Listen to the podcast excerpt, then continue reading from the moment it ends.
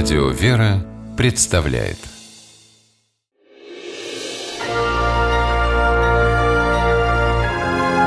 Герои моего времени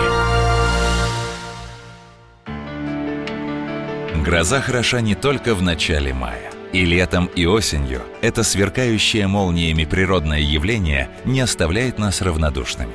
И все же наблюдать его лучше за плотно закрытыми окнами при полном отсутствии сквозняков – ведь, как правило, личное знакомство с молнией не сулит ничего хорошего. Наша история – это счастливое исключение из несчастливого правила. 6 июля в Ижевске выдалось жарким и душным. Горожане спасались от духоты на пруду. В поисках прохлады туда же направился и 35-летний Сергей Перевалов со своим другом. Оба они глухонемые и держались в стороне от толпы купальщиков. Приближение грозы все сильнее чувствовалось в раскаленном воздухе. При первых раскатах грома в пруду уже никто не купался. Все успели разбежаться, и никто не обратил внимания на девочку, которая не торопилась выходить из воды. Когда она все же поплыла к берегу, было уже поздно. Гроза разбушевалась со страшной силой, и молния ударила прямо в пруд. Электрический разряд мгновенно разошелся по воде. Девочка получила мощный удар тока и потеряла сознание. В себя 11-летняя Вероника пришла уже на берегу. Она не помнила, кто вытащил ее из воды и вызвал врачей. Не помнила, как рядом оказалась мама. Обо всем, что случилось в тот день, Веронике рассказали позже.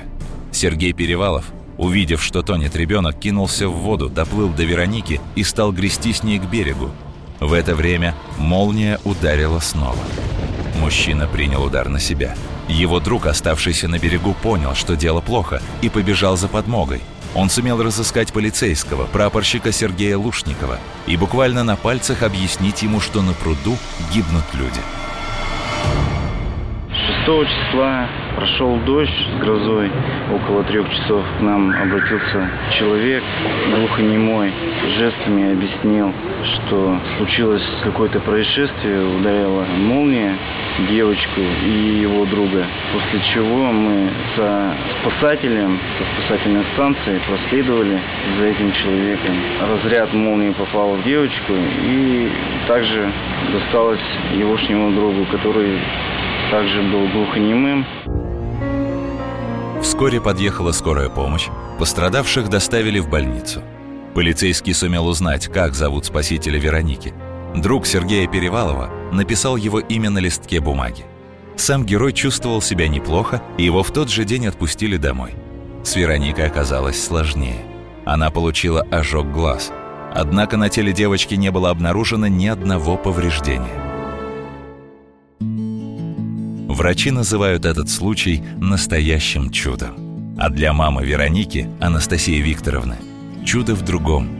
В том, что в тот грозовой день у пруда оказались Сергей Перевалов и его друг, спасители ее дочери.